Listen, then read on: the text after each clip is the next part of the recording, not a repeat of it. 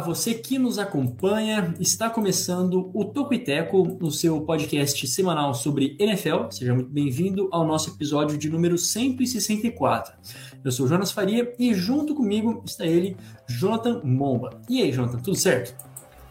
Tudo certo, Jonas. Espero que você também esteja bem, assim como todo mundo que nos acompanha, né, que acompanha mais um podcast do Toco e Teco. É isso aí, semana já se passou a semana 8, já está se aproximando a semana 9 da NFL. Novembro chegou, novembro que é um mês é, muito importante, né, mês de é, Thanksgiving, de Black Friday e de Copa do Mundo, né? Não é NFL, mas sim, não podemos esquecer que é mês de Copa do Mundo. É, e de Enem também, né? É muito importante para quem vai fazer o Enem, então É, um mês aí Já passei essa recheado. fase mais importante. é. É. Agradecemos ao Enem, né? Realmente. é, foi uma parte importante né, da nossa. Se não fosse o Enem, nós não nos teríamos, não teríamos nos conhecido, né? Pensa nisso. Então, que Claro. coisa maravilhosa. Bom, Jota, qual é que é, né? É, até meio temático, fui ler aqui já a ideia do nosso Tocuiteco, fiquei um pouco assustado. Mas qual é que é a ideia do Tocuiteco? Ó, É pra assustar mesmo, hein? Bom, pra você que ainda não sabe, a ideia do Toquiteco é trazer os principais destaques da terra do futebol americano de Fred Krueger. Sim, Bem. agora eu explico por quê. Porque estamos gravando o podcast no dia 1 de novembro, né? O, o podcast da NBA foi gravado ontem, no dia 31, então nada mais temático, né? Não poderíamos perder a oportunidade, né? Halloween, então Dia das Bruxas, e trazer um dos maiores, se não o maior vilão, digamos assim, né? Maior, sei lá, terror, né? Um ícone do terror. É um ícone do terror, pelo menos eu considero assim, é um, um dos mais assustadores. É Fred Krueger, que é um personagem fictício, importante deixar claro, né? É da série de filmes de terror, né? É a Noite do Pesadelo, né? A, a Nightmare, é, como é que é o nome da On Elm Street? Porque o filme, o- a verdade é que o título em inglês é muito ruim, por isso que eu falo em, em português mesmo, tipo assim, Azar, o nome da rua, cara, é a Hora do Pesadelo. É, e o Fred Krueger, então, é um assassino de crianças, uma cidade fictícia também lá de Ohio, e foi queimado por pais vingativos e passa a atacar adolescentes em seus sonhos. É por isso que ele é o maior é, ícone do terror. Olha só que, que história mais macabra é essa. Não tem como pensar em Halloween e Dia das Bruxas sem esse personagem de rosto deformado e garras na mão. Ah, você tá maluco. Eu nunca. Eu, sendo bem sincero, nunca assisti nenhum filme do, do Fred Krueger, né? A a Hora do Pesadelo. Até porque é bem antigo, né? 1984. Embora seja um clássico, é, fico bastante em a ver no sentido de. Nunca vi e não me sinto nada motivado Não a assistir, pretendo ver. porque é assim, eu tenho um pouco de medo, sabe? Assim, não gosto de filme de terror, então é, é isso, né? Mas deveria Falar que- sentido. É, eu também não sou o maior fã de filme de terror, não. Sim, Será que, o, será que foi o Juan que colocou isso, cara? Deve ter sido o Juan, né? Deve ter sido o Juan. Não, pior que foi eu que sugeri.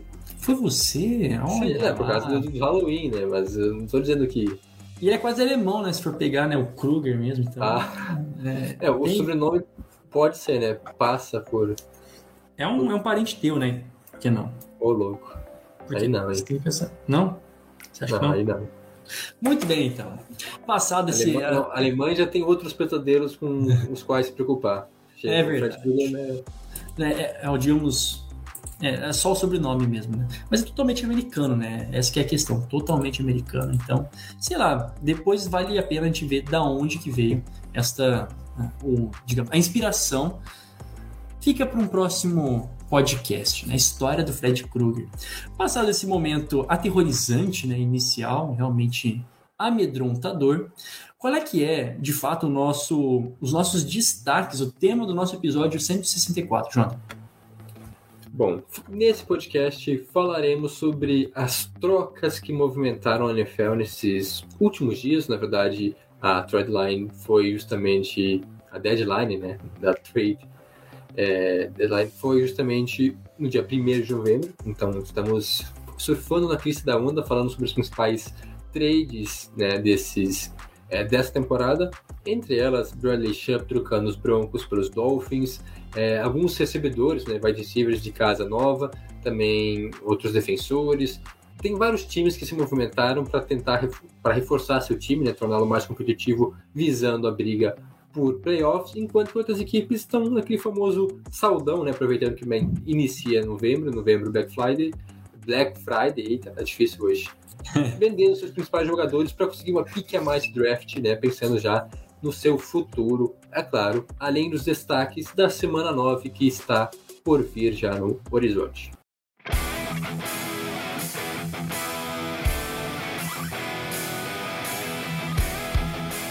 É isso aí, então vamos dar início ao nosso podcast, aos nossos temas principais aqui do episódio 164. A gente sempre menciona que a trade deadline para nós, né, e para toda a, a liga, enfim, para quem cobre também o futebol americano, é como se fosse a cartada final né, do, do time. A gente pode dar uma medida nas pretensões do time para o restante da temporada e para a temporada que vem. Né? Então é uma, é, é, uma métrica, né? além de ser um momento muito interessante assim de, de trocas que movimenta mesmo o mercado, é meio que uma métrica que a gente consegue tirar do que, que os times ainda estão pretendendo para essa temporada, seja em termos de receber novos jogadores, serem contenders ao Super Bowl, né? Então, o que significa contender, né? São aí os favoritos, os que vão disputar é, até o fim os mais fortes a chegar na final. E também, por outro lado, aqueles times que estão abrindo mão dos seus jogadores por escolhas de draft ou por outros jogadores, mas por algum capital é, de escolhas para o futuro. Né? Então, é, vale essa, essa breve introdução de que esse momento é bem aguardado desde o início né, da, da, da temporada, sempre está no calendário como uma das datas mais importantes da temporada. E nesta semana, como o João também disse, né, a trade deadline, a deadline da trade deadline era hoje mesmo, né, então, 1 de novembro. Tivemos trocas que aconteceram na semana passada, mas essas a gente deixou, vai ser mais destaque na nossa newsletter dessa semana. E se tiver um tempinho, a gente também fala delas aqui. Mas vamos começar falando de uma importante, né? A troca do Bradley Chubb, né? O Edge Ace agora. É, Broncos, né? Que até seriam eu achei que não ia acontecer tá, essa troca. Então, os Dolphins adquiriram o Bradley Chubb, o, o principal edge, né? Talvez o principal edge da equipe dos Broncos e uma escolha de quinta rodada de 2025. É isso que os Dolphins recebem: o Bradley Chubb e uma escolha de 2025. Uma escolha do que, gente? Uma escolha de draft. Né? Escolher um jogador em 2025. Os Broncos, em contrapartida, receberam o Chase Edmonds, né, running back que agora fez um carrosselzinho, né, ano passado estava lá é, nos Cardinals, agora não se estabilizou nos Dolphins, encontra um outro time, e além do, do Chase Edmonds, uma escolha de primeira rodada em 2023 e uma escolha de quarta rodada em 2024. A princípio são esses aí os termos da troca do Bradley Chubb, como eu disse, eu achei que não fosse ser trocado, até porque os Broncos parecem é, tiveram uma vitória recente, então quem sabe pensassem ainda em disputar mais coisas pela frente. Mas é interessante, né? Falando um pouquinho mais do impacto para os dois times, eu passo aí para você, Jonathan. O que, que você acha dessa troca? Olha, eu acho que foi uma troca boa para ambos os times, né? Para os dois lados. Porque assim, os Dolphins precisavam de um jogador para reforçar um pouco seu pass rush, né? Tornar um time mais agressivo defensivamente. É, a, a, defesa dos Dolphins, que é uma defesa boa, né? A gente pode lembrar aí nos anos recentes, uma das melhores da liga, em 2020, se não me engano, que teve assim, o, o auge, né? Que carregou o time basicamente nas costas, não foi para os playoffs. Importante lembrar que os Dolphins estão numa cerca de seis temporadas, por isso são talvez também né, desse movimento de reforçar um pouco mais a defesa. Já tinham reforçado muito o ataque né, na, na off-season, agora então pensando um pouco mais também no lado defensivo da bola. O Brad Chubb, que é um jogador que nessa temporada ele já soma 5.5 sacks, além de dois fumbles forçados. É um cara que foi muito presente né, nos, nos, Broncos nessa temporada, em todos os jogos, sempre sendo efetivo, contribuindo de alguma forma é, no pass rush. é, tem a questão da, da, saúde dele, ser um jogador que às vezes com um histórico de lesões, mas se saudável, se tiver 100% em campo, é um cara que com certeza vai entregar resultado para a equipe de Miami, que, como disse, eu acho que dá um, um sinal importante né, que realmente está na briga. Precisava reforçar um pouco esse setor aí, foi até dar uma conferida aqui no time. O, o Chubb deve ser um dos titulares, né, um dos edges titulares, o outro lado fica então com o Jalen Phillips, calouro, é, quer dizer, segunda lista, né, ele foi escolha de primeira rodada de 2021, é, de primeira rodada de 2021, e inclusive vem fazendo uma boa temporada também, né, é, é vem se destacando, só que não tinha um cara para fazer dupla com ele, e agora então vai ter um pouco menos de pressão nas costas dele, porque o Bradley Chubb, em tese, é saudável, eu acho que ele é um dos 10 melhores edge rushers da liga. Então, realmente, uma adição bem interessante para os Dolphins. Falando rapidamente do outro lado, para os Broncos, também é um bom negócio. Claro que é um jogador é, muito importante, né, com certa ligação até na identificação com o time. Ele teve uma temporada de calor muito boa, ainda na época lá com Von Miller, né, uma dupla assustadora. Depois ele se lesionou, ficou dois anos basicamente é, sem jogar muitos jogos, né, com vários problemas de lesão. Retornou no ano passado e agora então tendo mais uma chance já findando seu calor de é, seu seu contrato de calor. Então é importante também um jogador que está buscando fazer uma grande temporada para conseguir um contrato gordo os Broncos teriam dificuldade em fazer isso, porque já se, se comprometeram muito com a renovação do, Russell Wilson, entre outros jogadores, então ficaria um pouco difícil renovar com ele.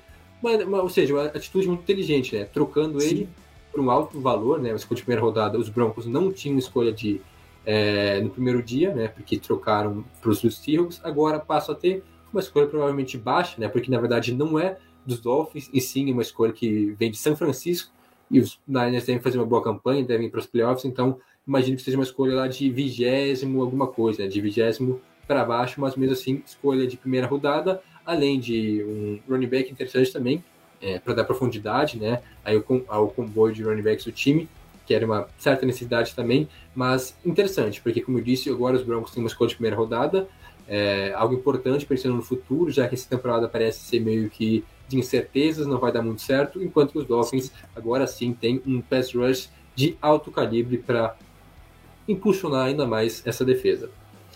Totalmente. E eu não ia mencionar, mas também acho que é interessante colocar em pauta aqui a questão de que agora os. O, acho que o, é, o, os Dolphins receberam, né, na verdade trocaram também uma outra escolha paralela, eles perderam o Chase Edmonds, mas eles trouxeram o Jeff Wilson, né, da equipe do, dos Niners, que perdeu um pouquinho de espaço agora, óbvio, um pouquinho não, bastante espaço com a era do Christian McCaffrey, né?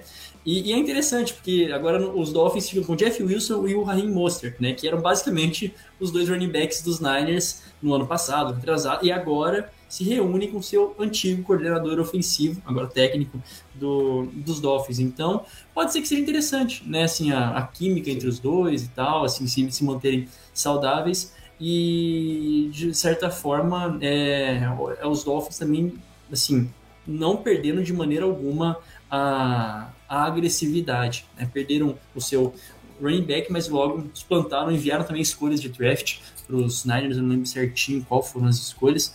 Eu acho que foi uma escolha de quinta rodada em 2023 que eles mandaram pelo Jeff Wilson.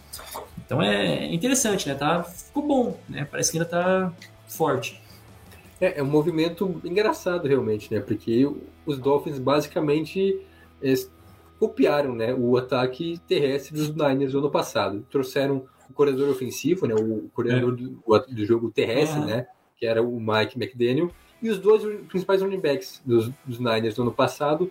Então, é, vamos ver se vão conseguir repetir os números, Sim. né, o desempenho lá de São Francisco, mas é, por um lado até só ganha, né? No caso dos Dolphins aí, o, o McDaniel, porque ele vai ter outro running back que ele já conhece, que ele já trabalhou. A gente viu que o Chase é, Edmonds é sim um bom jogador, mas não deu certo, né? Não deu liga lá em Miami, inclusive tem muitos running backs lá. É, saiu um agora e trouxeram o Jeff Wilson, que realmente é um jogador bastante subestimado, que é, foi bem, né? Na, na, enquanto que os Niners não tinham um running back um, digamos assim, né? Após a lesão do Elijah Mitchell e antes da chegada, né, a troca Sim. pelo McCaffrey, ele foi bem na maioria dos jogos. Então eu acho que é uma troca interessante. Quinta rodada é um preço ok pelo Jeff Wilson, que chega para ser, eu acho que o running back 2, porque o Monster está meio que se firmando agora como principal running back, e o Jeff Wilson deve ser esse running back número 2 também para revezar um pouco com ele mas é uma estratégia bastante inteli- inteligente, né? Porque a gente já viu o que, que o McDaniel, né? O Mike McDaniel pode fazer com esses jogadores.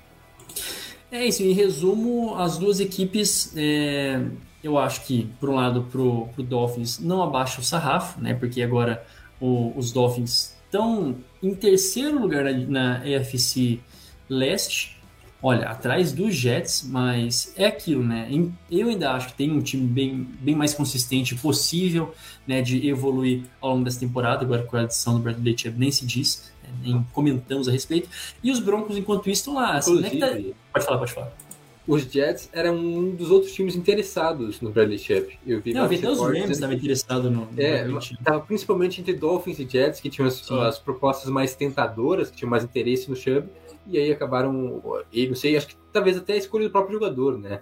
É, os Dolphins é um, um destino muito mais atrativo, né? Por ser um time mais competitivo, e também é mais atrativo, né? Flórida É. e tal, eu acho que é, nada contra Nova York, mas é, toda aquela questão de impostos, então sempre tem um peso a mais né, ir Flórida. que A os jogadores- vida do jogador, né? É, Lembrando que os a jogadores são é mais vida, né? ensolarada na Flórida. É isso. E enquanto isso, os Broncão tá no limbo, né? É que tá é, longe de estar assim, fora da briga pelos playoffs, porque tá em aberto, né? Tá bastante em aberto ainda a, a AFC Oeste, mas tá ali, né? Dá para se trabalhar certinho, dá para é, render um caldo. É, como você disse, ainda é uma situação de incerteza, né, João? E mais alguma coisa a acrescentar? Podemos passar para a próxima? Adiante. Vamos adelante, porque nós temos mais, é, mais defensor né, em pauta. aí. Ravens adquiriram o linebacker o Roquan Smith. E aí, o que nós temos nessa troca? né? Os Bears receberam uma escolha de segunda rodada em 2023 e uma escolha de quinta rodada de 2023, mais o linebacker AJ Klein. Então, essa aí é. Os Bears é, receberam bastante, sim, bastante escolhas, as duas escolhas já do ano que vem, então tem certo peso sim, uma de segunda rodada e outra de quinta, mais um linebacker.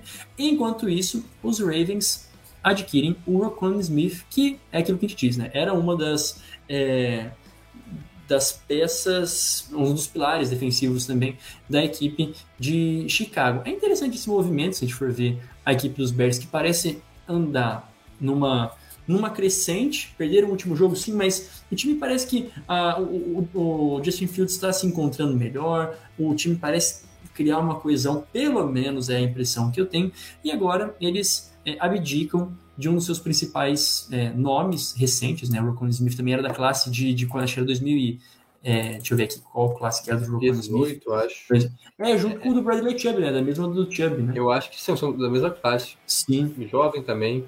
É, e vai pro time dos, é, dos Ravens, que é aquilo, né? Se caracterizou por algum tempo por uma defesa boa, mas adquire um nome importante também para dar profundidade ao elenco, para um time dos Ravens que é, é, é estranho, né? Tá vencendo a divisão, mas também é daquele jeito que ainda não tá dominante, né? Não tá dominando, então é aquilo que a gente falou. A trade deadline serve para mostrar a- o tom que o time quer dar para o final da temporada.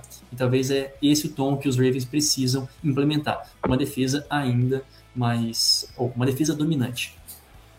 É um movimento bastante interessante também, porque os Ravens reforçam ainda mais sua defesa, olhando assim, em nomes, é uma das unidades mais talentosas da NFL. Assim, não está correspondendo em campo, né? O rendimento está bastante abaixo até, principalmente a secundária, né? É, começou a temporada muito mal, permitindo muitas jardas né, nos primeiros jogos, agora está até melhorando, mas ainda no geral da, te- da temporada tem estatísticas ruins. E o Rocco Smith é um cara que realmente estava sobrando, digamos assim, né? É, em Chicago ele já havia pedido para ser trocado, porque a verdade, sim, apesar dos Bears até ven- estarem vencendo alguns jogos, jogando melhor, é uma temporada de rebuild, né? É, é tanque, não declarado, agora meio que declaram, trocando algumas das principais peças na defesa, porque a defesa estava jogando muito bem, né? É, além do Rocky Smith também saiu o Robert Quinn, né, já veterano, mas também foi para os Cowboys. Então perde basicamente os dois principais jogadores, né, pilares da defesa.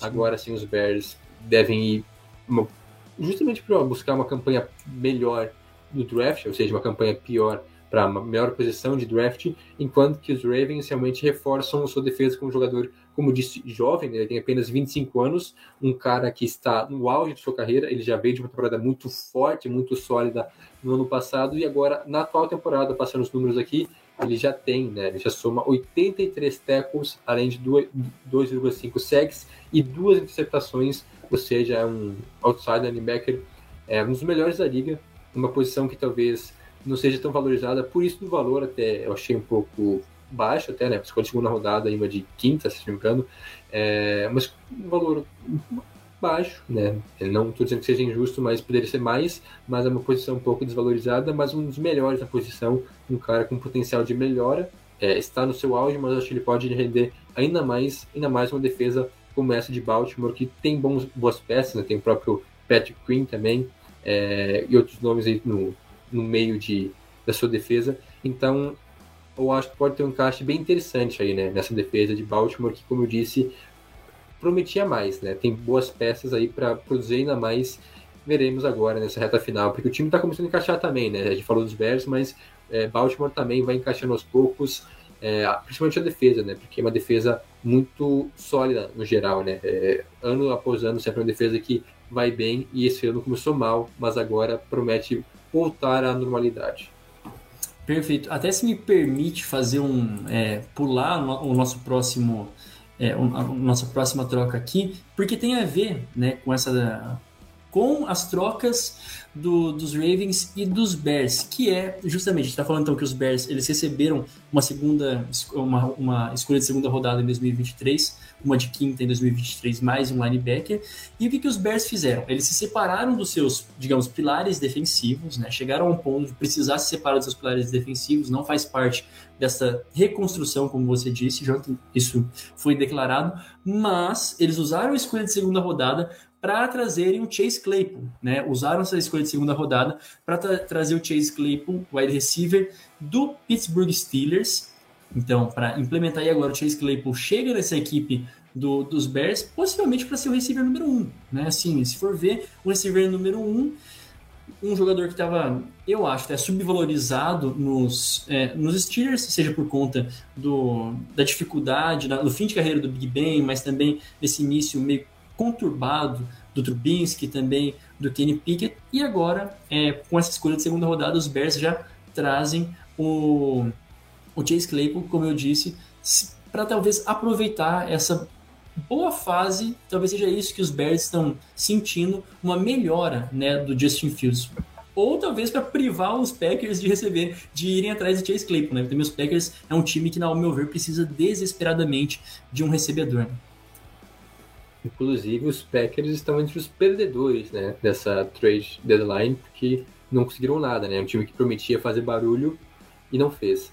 Agora, falando sobre os Bears, bom, o, o Chase Claypool estava descontente lá em, em, Pittsburgh, reclamando da sua subutilização ah, e também reclamando que ah, ele chegou a dizer algo sobre os Steelers têm que usar mais jogadas explosivas, né? Tem que buscar mais big plays.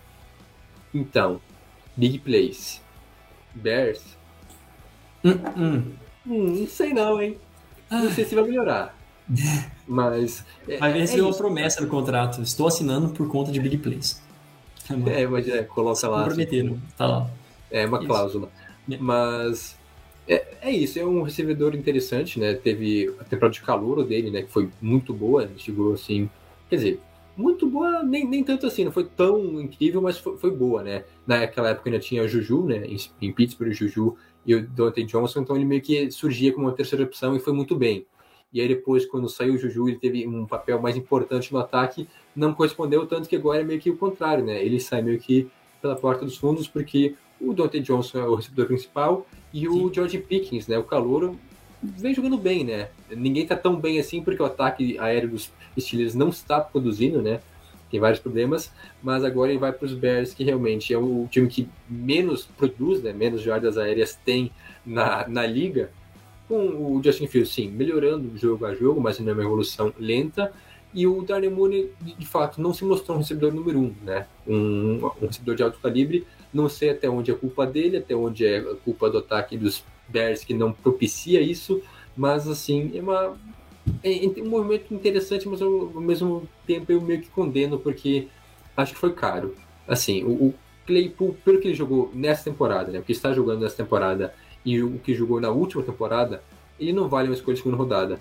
Porque a gente sabe, a gente viu nos últimos drafts que é, numa segunda rodada tu consegue um, um recebedor top. Sim, Exemplos, por sim. exemplo, A.J. Brown, é, o Dibu Samuel, o DK Metcalf, já um pouco mais, né, 3, 4 anos atrás, mas jogadores que hoje estão, sim, no auge, basicamente, é, em alto nível na liga. Então, se os Bears tivessem mantido essa escolha, conseguiriam tranquilamente um jogador, eu imagino, melhor, né? Início de segunda rodada, um jogador, um recebedor melhor do que o Claypool, que é um cara que, sim, é fisicamente muito bom, muito forte, mas que nunca mostrou, quer dizer, mostrou um certo potencial na sua temporada de calouro e depois desapareceu. Então, não sei qual Claypool a gente vai ver lá em Chicago.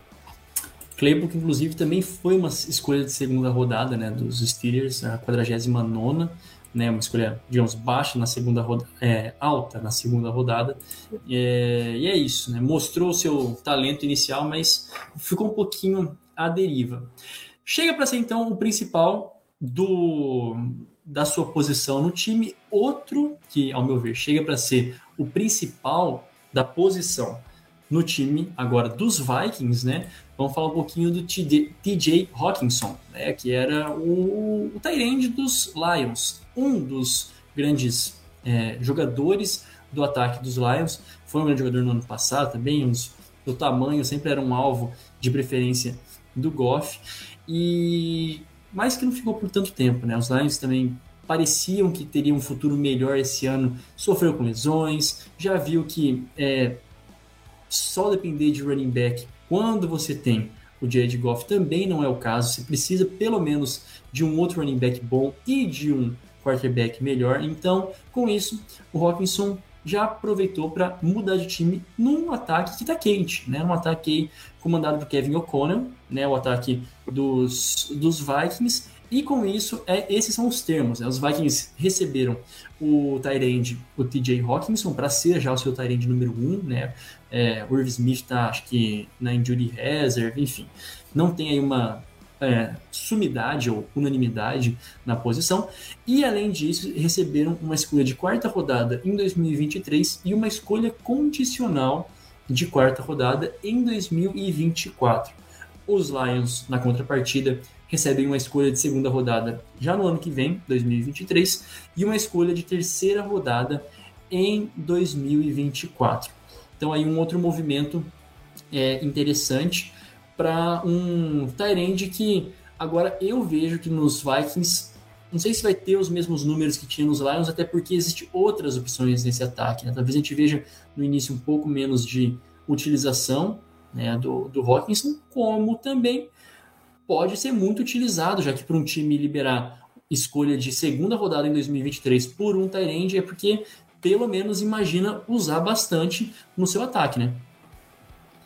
É isso. E o, o, o TJ Hawkinson foi uma escolha de primeira rodada, né?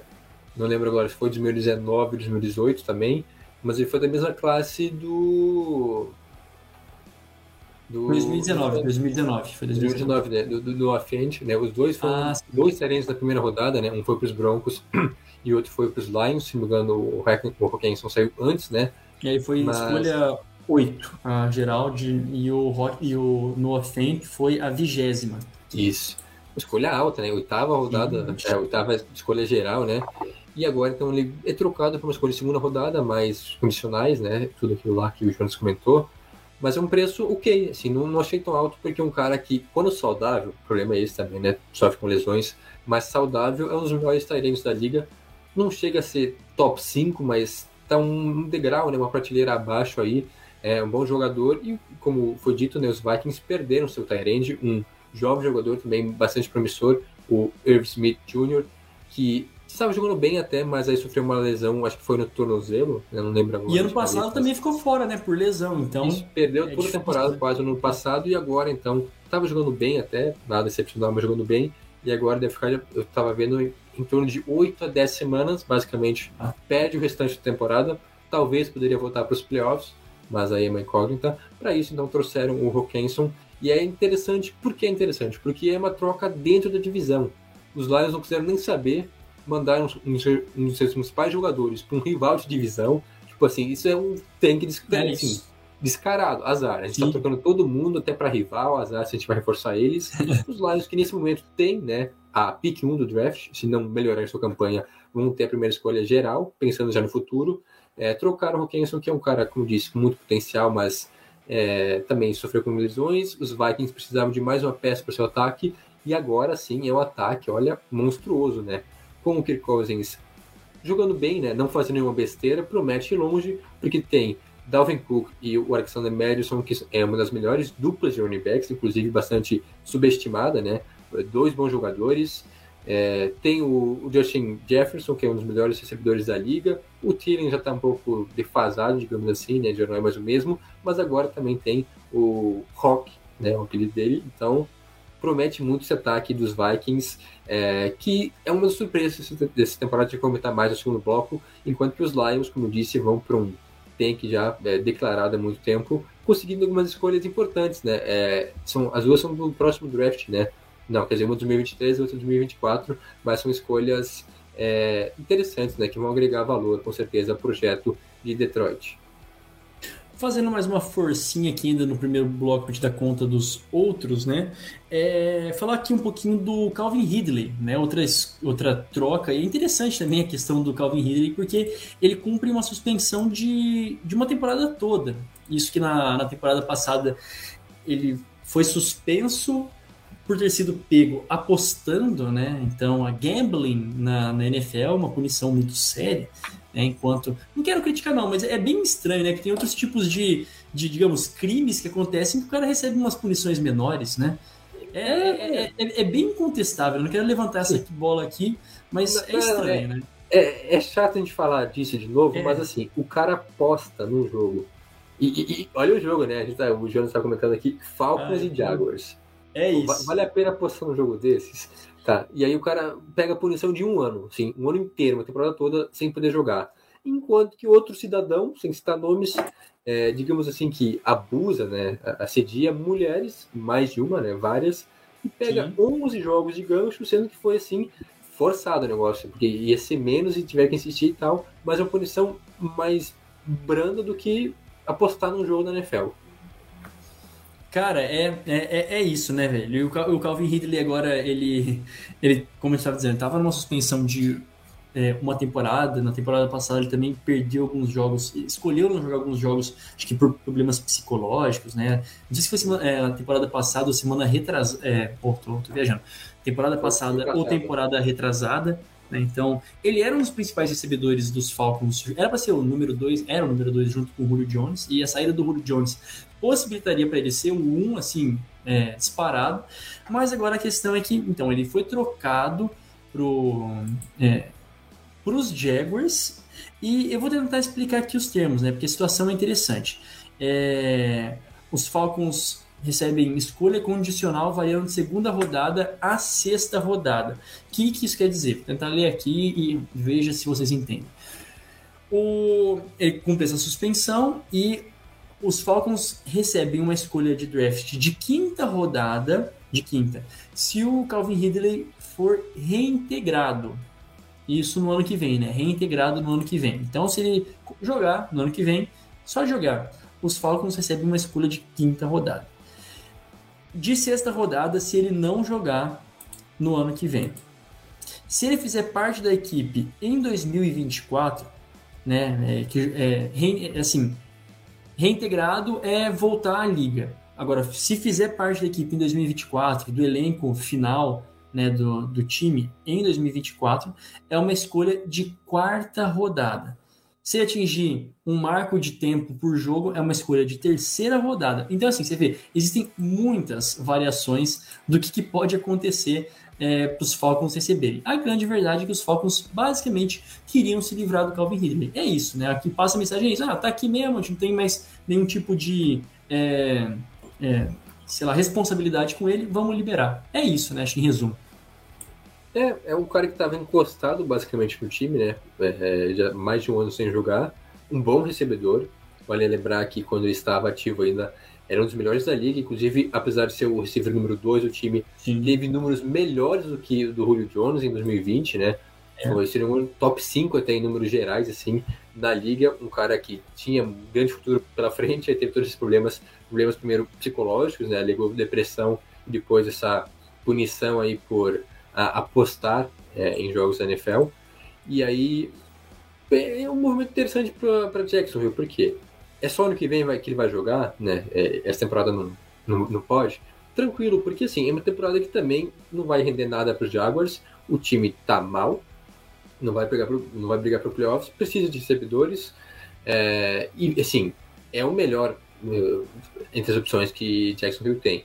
Porque bem melhor que o Christian Kirk, é melhor que o, o, Marvin Jones, melhor que o Zay Jones. É um cara que quando jogar, né, se realmente jogar, né, veremos como é que vai ser, se for vai ser o recebedor número um de Jacksonville, sem dúvidas. Então, um movimento pensando no futuro, né, para Jacksonville. Enquanto que para os Falcons é isso, é um jogador que tinha muito potencial, que tinha sim um valor, apesar de tudo, um bom valor de troca ainda, consegue então essa, essas escolhas de draft, é, é muito difícil, né?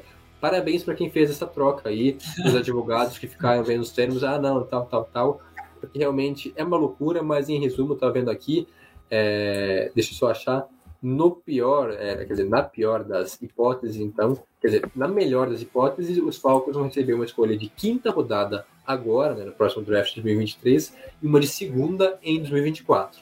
Esse é o melhor dos cenários. No pior dos cenários, os Falcons vão receber uma escolha de sexta rodada. E é isso. É, que é, né, se não jogar, né, se tal. Mas então os Falcons basicamente têm alguma coisa garantida. Pode ser uma segunda rodada, pode ser uma quinta, uma sexta, que aí varia muito. Então para os Falcons não foi tão bom negócio assim. Para os Jaguars, como eu disse, é muito bom pensando no futuro, porque agora não faz diferença e é um cara que se jogar bem como foi em 2019, 2020, vai agregar muito para os Jaguars e para o Trevor Lawrence, que com certeza é o grande vencedor nessa troca. É isso aí. É, agora a gente já chegou que a uns 35 minutos né, de, de primeiro bloco. A gente tem mais uma uma, uma troca para dizer, mas eu vou deixar para o segundo bloco fazer um rápido suspense, tá bom? Então a gente comenta a respeito dela no nosso segundo bloco, vai ser bem rapidinho, e aí a gente segue com é, todo o destaque para o Vikings e os destaques da semana 9. Vamos para o nosso momento merchan. Já te convido a seguir no nosso. Comecei errado, mas siga o nosso Instagram e no nosso Twitter, Topiteco, nas duas redes sociais, tá bom? Nos siga nestas redes e também acesse o nosso site que é tocoteco.com. Nós temos um site, hein, senhoras e senhores. É, assine nossa newsletter tocoteco.substack.com. Essa semana a gente promete aí um, muitas notícias, né, muitas notícias, porque é o que está acontecendo na liga, então muitas notícias na nossa newsletter, que é gratuita, então assine tocoiteco.substack.com todos os links nas descrições dos nossos né, produtos. Né? E você também pode ouvir o nosso podcast na plataforma da sua preferência, seja no Instagram, no Instagram não, na, é, agora no Instagram, que eu estou fazendo quase live né, no Instagram, mas Tocoiteco, no, na Aurelo, no Spotify, no Apple Podcasts, no Stitcher, no Google Podcasts, em todas as plataformas, se possível, né? Nos escute na Aurelo, porque a Aurelo você nos ajuda financeiramente sem você gastar nada. Então, Orelo. O-R-E-L-O.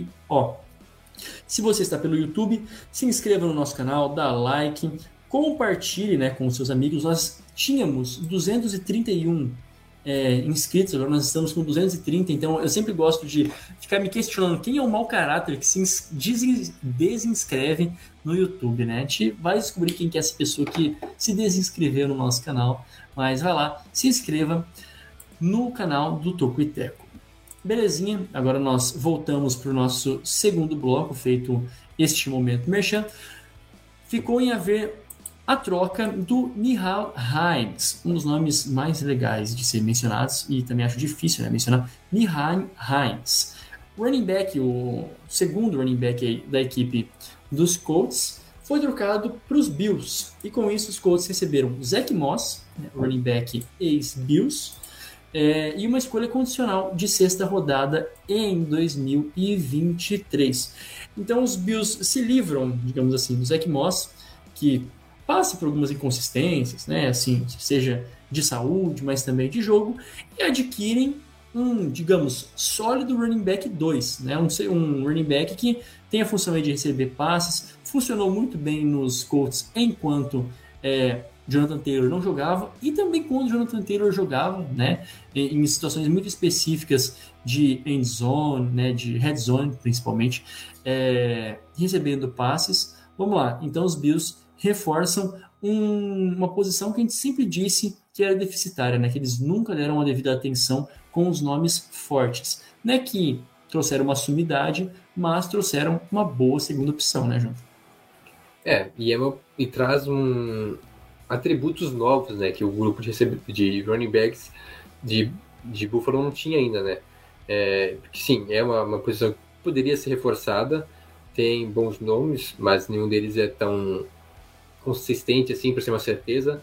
É, tem o Singletary, tem o, Jared Cook, e agora o, o Naheem Hines é basicamente um running back que recebe passes, né? Esse estilo aí de jogador, similar a, por exemplo, ao James White, né? Nos Patriots, por muito tempo, ele tem uma carreira de sucesso lá em New England, basicamente recebendo passes. Ele tinha uma, duas tentativas de corrida por jogo e dez recepções, ou pelo menos dez alvos. E assim é o mesmo estilo do Naheem Hines, que deve ser assim, o running back número 2 né, de, de Buffalo. Tava vendo aqui, pelo menos é listado, né? É, aqui como então o Singletary sendo o número 1, um, o Naheem Hines é o 2, e aí o Jared Cook, uh, é Jared Cook, né? Deixa eu ver aqui. O James Cook. É o James Isso, Cook. James. É, o Thiago. O, é o Thiago. Né? É, o irmão do Dalvin Cook, que vai ser o número 13, então, lá é, nos Bills. É uma opção interessante, como eu disse. Eu acho que vai ser muito mais utilizado recebendo passes em screen, passes curtos, do que correndo com a bola, mas traz uma nova opção, né? Mais uma. abre um pouco mais o leque no ataque, ainda mais né, o leque do ataque dos Bills, enquanto que os Colts recebem uma escolha draft e um outro running back, né? Também para fazer essa função aí. É, se bem que os Colts também é, teve o surgimento, digamos assim, né, do Deion Jones, é, Dale Jones. É, é Jones ou Dale Jackson? Peraí, deixa eu ver se. É, acho que é Jackson, isso. Estou confundindo, acho que é Dale Jackson, que foi muito bem na ausência, né? No jogo que o. O, o Jonathan Taylor não jogou. Então, tem meio que um segundo running back aí, e aí atrás o. No caso, o Moss, para ser só mais uma opção, assim, né? Para ter. Inclusive, eu tava vendo aqui, foi abrir o, o meu aplicativo do Fantasy, e eu tenho o Naheem Hines e o Zach Moss no time. Que então, momento. assim, pra mim não mudou nada. Porque se não for de time, mas eu tenho os dois. Seis por assim, meia na dúzia, tá ligado? É isso. Seis por meia dúzia. E ele é Deon Jackson mesmo, né? Ele é bem é, um running back novo, né? De. Olha isso, 23 anos, né? de 1999. Foi. Eu tô vendo aqui. Não foi nem.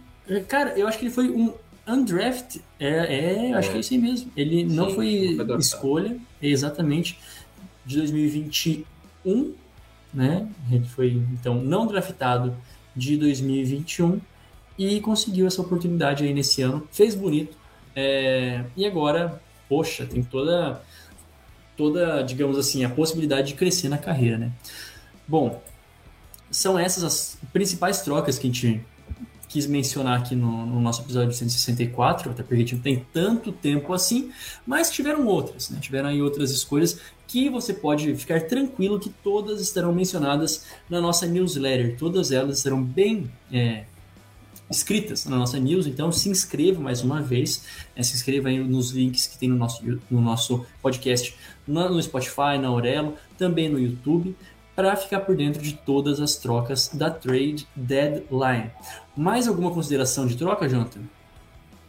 Eu acho que é isso, né? Das mais recentes, a gente passou as principais, e aí Uhum. é, todas elas, vamos dizer assim, quer dizer, todas elas, né? Pelo menos vão estar na newsletter do Tokiteco, então acompanhe na sexta-feira, que aí você vai ficar sabendo de tudo. É isso. Então vamos lá. Olha a onda, onda, onda, a onda do Minnesota Vikings 6-1, senhoras e senhores.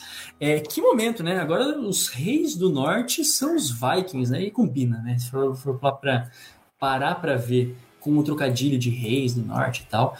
O Vaicão da Massa 6-1, jogando aquele, aquele futebol americano não necessariamente vistoso, mas efetivo na sua defesa, no seu ataque, com o Kirk Cousins é assim sendo bem utilizado. Isso é fantástico, né? Então o Kevin O'Connell é, conseguiu dar uma nova cara para esse ataque aí do, dos Vikings na sua primeira temporada, o Kevin O'Connell.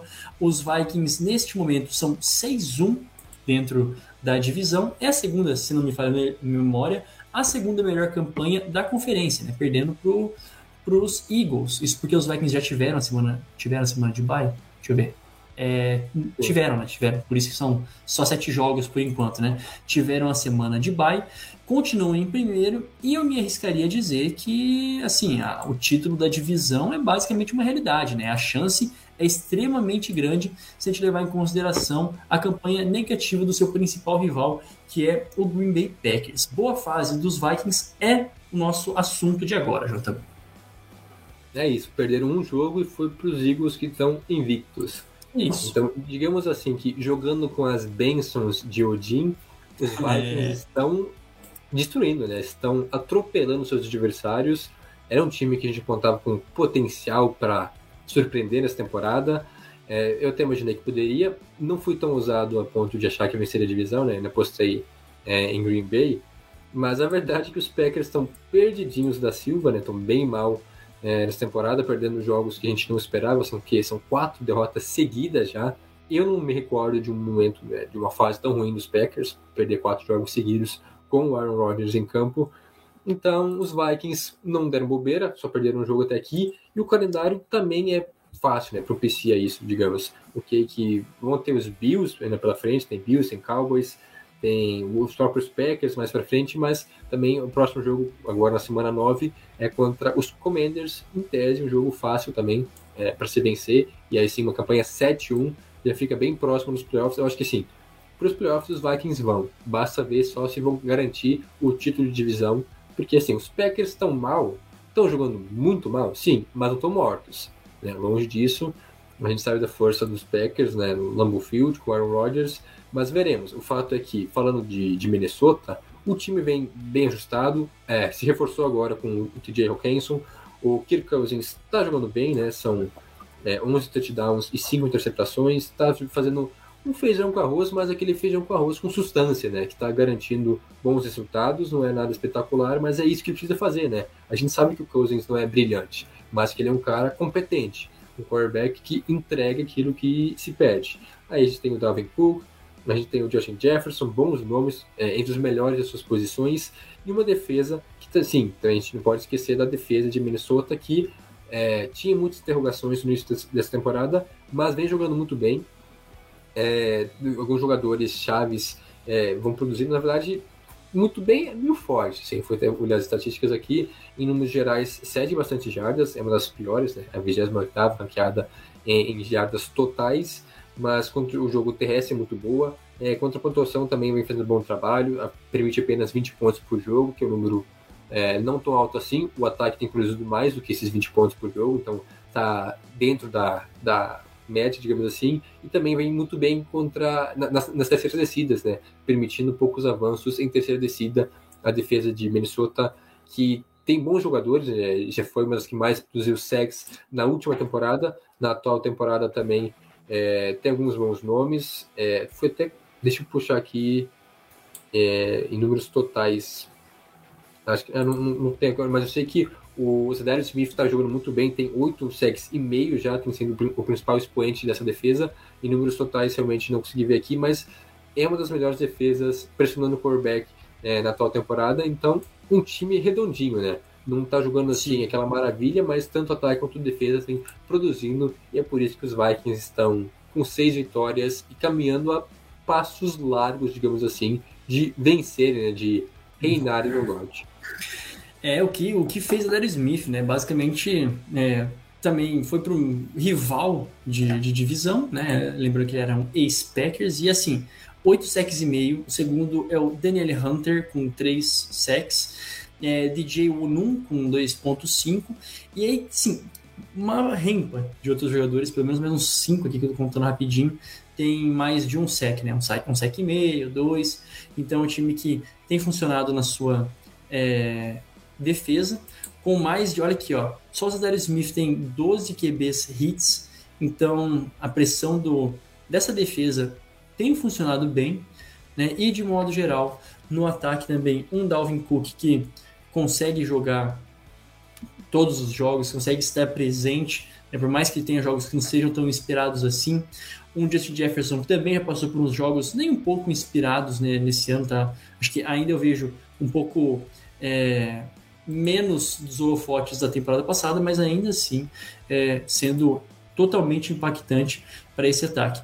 E enquanto isso, né, a gente fecha, a gente sempre gosta de reforçar um Kirk Cousins que cinco, assim, cinco interceptações até o momento. Ano passado ele tinha, ele teve quantos? Acho que foram três, né, o ano todo. Não sei se foram três no ano todo. Quatro, né? Quatro o ano todo. Quatro, quatro ou cinco também. É, chegamos na metade da temporada, tá um pouquinho pior do que o ano passado, mas de modo geral é isso, né? O time tem aproveitado da má fase dos seus adversários e de uma boa fase, pelo menos, é, de um novo ar com o seu técnico, né, Jota? Então é isso.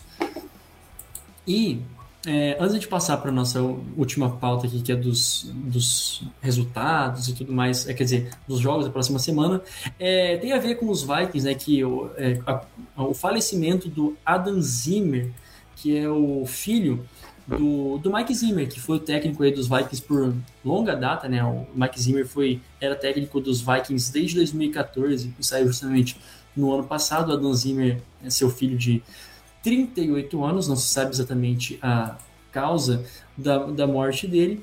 Ele trabalhava como assistente ofensivo do, dos Vikings e também, né, estava vendo aqui, como assistente ofensivo remoto, analista ofensivo, perdão, remoto do Cincinnati Bengals. Então aí uma, uma, uma perda é, de um de um profissional muito jovem, né? Poxa, 38 anos aí de um técnico também, filho de um técnico é, muito é, considerado em toda a liga. Então, é, essa nota aí de pesar para a família do, do Mike Zimmer, do Adam Zimmer também, né? Ainda não se sabe as causas da morte dele, mas então perde e vários times por que ele passou já deram essas notas, né? O Bengals, acho que o Saints também teve envolvimento, passou por lá por um tempo, e os Vikings, né?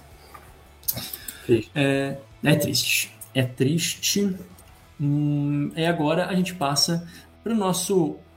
Você quer falar de da estatística? Ou vai falar no, no momento assim, ó? É, deixa que a gente vai falar depois dos bugs, aí eu trago estatística. Eu só coloquei é... para não esquecer.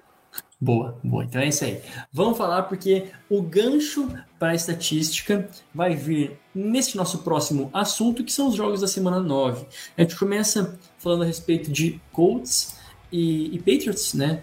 A equipe dos Colts e dos Patriots que passam por momentos, é, não sei se tão distintos assim, né? No sentido de.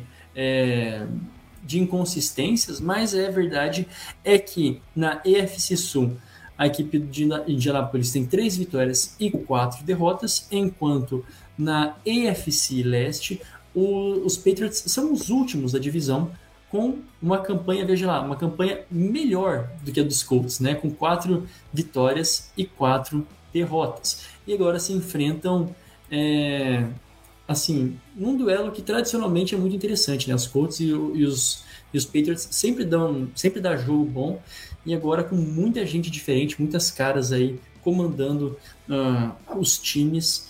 É, vai ser um, um, jogo interessante, né? É o duelo de. É o, é o, Thursday Night esse, né, Jota? Ou não? Não, é um jogo acho que de domingo mesmo, assim, um jogo aleatório do domingo à tarde. Inclusive agora. É, o, o Thursday Night vai ser um jogo ruim, por isso eu já nem coloquei. Sim, eu já. Não, eu não vou falar de um jogo ruim, né? Quer dizer, não que é esse aqui prometa muito, né? Mencione Texans e Eagles, né? A gente sabe o que, que vai dar. Então passa. Eu digo ruim porque o, Eagles invicto e o Texans é aquilo lá. Então, assim, se não for um jogo fácil, eu sou. Não, não vou, não vou dizer nada porque. Um é invicto, o outro é inderrotável, basicamente isso, né? Tipo, não sei se existe. Invencível, sei lá, enfim, continua. Um é, é invencível, mas eles. É no outro não. sentido. É. É, Inganhável. Inganhável. Inganhável. Mas é, falando sobre esse jogo aí dos Patriots e dos Colts, que é uma já foi uma das grandes rivalidades da liga, né? Há alguns anos atrás, quando tinha Tom Brady e Peyton Manning. Pois é, agora essa situação é outra. Ambos estão procurando seus quarterbacks, né? Os Patriots agora, é, o Mac Jones foi titular no último jogo, inclusive os Pets venceram os Jets. É, estão vivos ainda na briga por playoffs.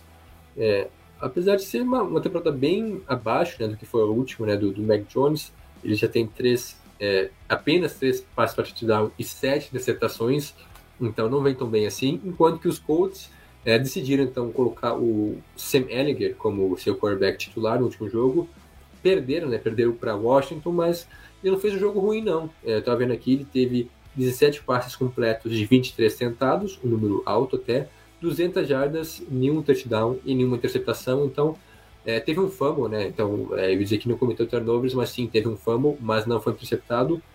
Então vai ser um jogo interessante, né? Entre Mac Jones, entre Sam Ellinger, a nova era, digamos assim, em, é, de Colts e Patriots, e dois times que estão jogando mal, sim, mas estão com campanhas medianas e estão na briga por playoffs, né? Patriots 4-4, os Colts 3 vitórias, 4 derrotas, eita, e um empate, então os dois times estão sim com chances reais ainda de playoffs. E basicamente um jogo que sim coloca muita coisa é, na mesa digamos assim porque são boas defesas também e quarterbacks bastante questionáveis. Então é um jogo que eu aposto que vai ser divertido pelo menos outro jogo que eu aposto que não aposto não pra sendo bem sincero que eu não aposto diversão alguma que interessante né Rams e Bucks é, é mais um, um duelo da semana 9 esse jogo Rams Bucks vai acontecer às 6h25 da tarde, no domingão.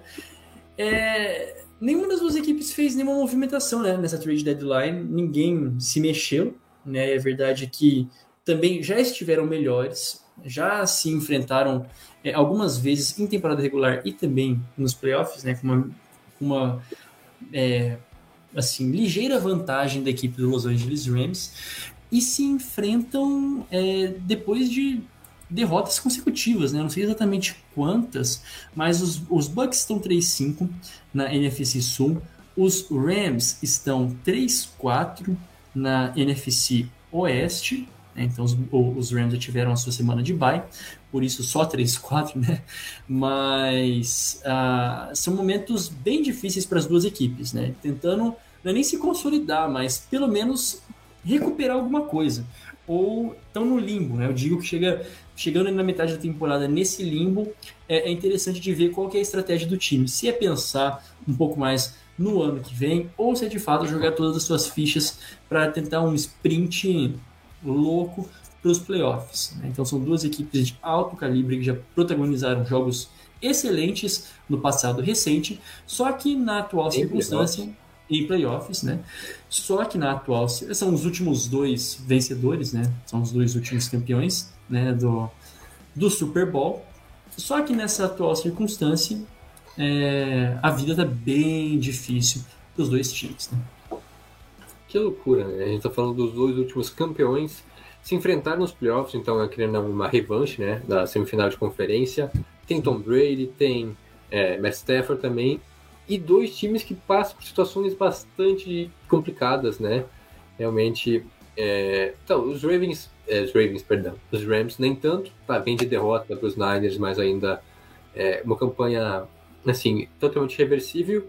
Os Bucks também podem reverter, mas é um pouco mais difícil porque são três derrotas seguidas e, cara, é uma vitória nos últimos seis, é, é, nos últimos seis jogos. Tem uma vitória que foi contra os Falcons, uma vitória que poderia ser uma derrota também, né? Porque poderiam ter perdido esse jogo para os Falcons.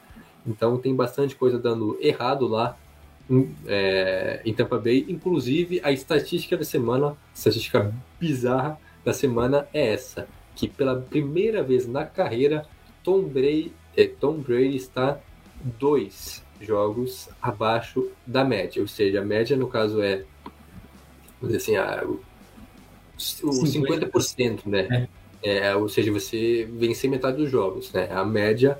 E o Brady está dois jogos abaixo, ou seja, a campanha dos Bucks é 3, 5. Que na verdade não, não faz sentido isso, porque a média é 4. Agora é, não, mas eu, eu, eu, acho que é por conta. Né, né, porque por conta da semana de bye, né? Se for pegar para ver assim, que alguns times já entraram em bye e tudo mais, vai ver a conta é diferente, né? É, é, é não sei. É, tá meio confuso isso daí, agora que foi ver. Eu, eu, eu passar a estatística assim, agora que eu parei para analisar mesmo, mas o time está com campanha negativa, né? 3-5, ou seja, está dois jogos negativado. Se não tiver dois abaixo da média, pelo menos são duas derrotas a mais do que vitórias pela primeira vez na carreira do Tom Brady. Olha só, é aquilo que eu te falei, o que o divórcio não faz na vida de um homem. Nossa, Realmente, né? é, é triste. será que tá chegando a hora do divórcio dele com o futebol americano? Não, mas aí é, fica muito triste, né, cara? Ele já perdeu a mulher e vai perder ainda o, o que traz motivação pra ele, né? Porque é, foi, foi por isso que ele se divorciou, né? Por causa do futebol americano. E aí desistir disso ainda? Será que foi Pois por é, isso? Ai, Tá difícil a situação. É isso. A vida já esteve mais fácil pro Breidão da massa e não é como se ele não tivesse time ao seu redor, porque os jogadores ainda estão ali. No mesmo caso dos Rams, se a gente pudesse diagnosticar o que está acontecendo nos dois times. A equipe dos Rams não tem linha ofensiva, né? não tem, é, tem um- uma defesa que parece um, um pouco demais previsível na sua cobertura em zona, enquanto o time dos Bucks, eu acho sim, tá analisando que falta um pouco mais de braço pro pro já agora sim tá faltando braço pro Tom Brady, né? Não é como se ele tivesse conseguindo conectar as melhores jogadas com o Mike Evans, embora assim dentro de um jogo tem uma é, ou outra, mas bem mais raro. A linha ofensiva dos Bucks também já foi bem melhor né, no atual momento. Vários é, jogadores novos, então isso pode estar pesando a favor. E na defesa, jogadores lesionados, né? Que já não jogaram no último jogo. Acho que agora o Shaquille Barrett tá, tá fora pro restante da temporada, se não me engano. Então é outra lesão aí importante dentro da, da defesa dos Bucks e que passa por esses momentos de inconsistência de modo geral. né? Acabou que a gente foi falar do, do jogo a gente ficou falando do time inteiro, né? E para finalizar, nos passamos, perdão, gente. Chegamos a uma hora de podcast, então estamos no lucro ainda. Titans e Chiefs é o último jogo aí escolhido por Jonathan Mumba, o Titans e Chiefs. Esse sim é o. Caramba, é o, o Sunday night e agora a gente chega no horário da tarde, né? Horário tarde, não é mais às 9 horas que começa, mas às 10 horas. Horário de verão lá nos Estados Unidos, a gente chora daqui, né? Então, horário de verão nos Estados Unidos não é bem horário de verão, né? Não, acabou o horário de verão lá. É, né? acabou o horário de verão, é isso. Acabou a mamata e agora a gente assiste o jogo às 10h20 aqui no Brasil. Que é triste, né? Mas Chiefs e Titans, os Titans ainda comendo quieto, como a gente disse, sempre é, underdogs. E agora um Chiefs que vem de semana de bye, vem dessa semana de descanso, né? E me parece carregado, né? Bem load assim, o time tá é, encontrou seu, digamos, seu fluxo depois do jogo contra os Niners, né? Antes da bye. Então é, é os Chiefs que a gente sempre conhece, né? Como vai ser contra os Titans que também já, já protagonizaram duelos bem legais, né? No passado recente. É, com certeza. Os Titans, inclusive, venceram né, os Chiefs. É, mais de uma vez nos, nos- nos últimos anos, que, que eu lembre, assim, é um adversário duríssimo. Os Chiefs, sim, vêm embalados, né, vêm com suas baterias recarregadas após, após a semana de bye. É, já chegou naquela temporada, é, aquele momento da temporada onde os Chiefs embalam e aí se tornam quase imbatíveis. Os Titans surpreendendo de uma certa forma também, porque a maioria das pessoas não esperava que eles fossem manter esse alto nível e por enquanto também vão caminhando tranquilamente para vencer a divisão, estão 5-2, ambas as equipes estão 5-2, é, lideram suas divisões, estão se classificando para os playoffs, então é um duelo interessantíssimo, né? Com o Derrick Henry enfrentando a defesa dos Chiefs, o Mahomes enfrentando a defesa dos Titans, que sim, é uma boa defesa que vem, até vou pegar aqui em números gerais, que vem fazendo um bom trabalho, pelo menos.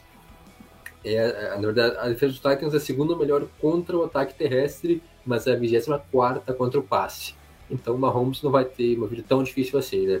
É mais a corrida que não encaixa, enquanto que os Chiefs, é, sim, tem a terceira melhor defesa contra o jogo terrestre e vão enfrentar o Derrick Henry. Aí sim, pode ser um duelo um pouco mais acirrado, né? um pouco mais interessante.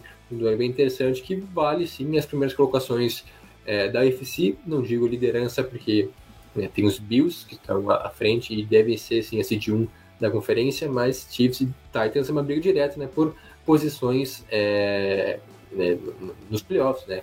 Coisa de mando de campo e pode ser, né? É, que os dois se reencontrem em pós-temporada e aí sim esse jogo vai ter um grande peso, né? Realmente é um jogo que, como já dito, né? O último duelo entre eles, é, deixa eu ver aqui, foi é, em 2021, né? Com uma vitória de 27 a 3 para Tennessee. Então, querendo ou não, os Chiefs vêm um pouco mordidos, né? É só passar essa estatística aí pro Mahomes que vocês vão ver o diabo em campo.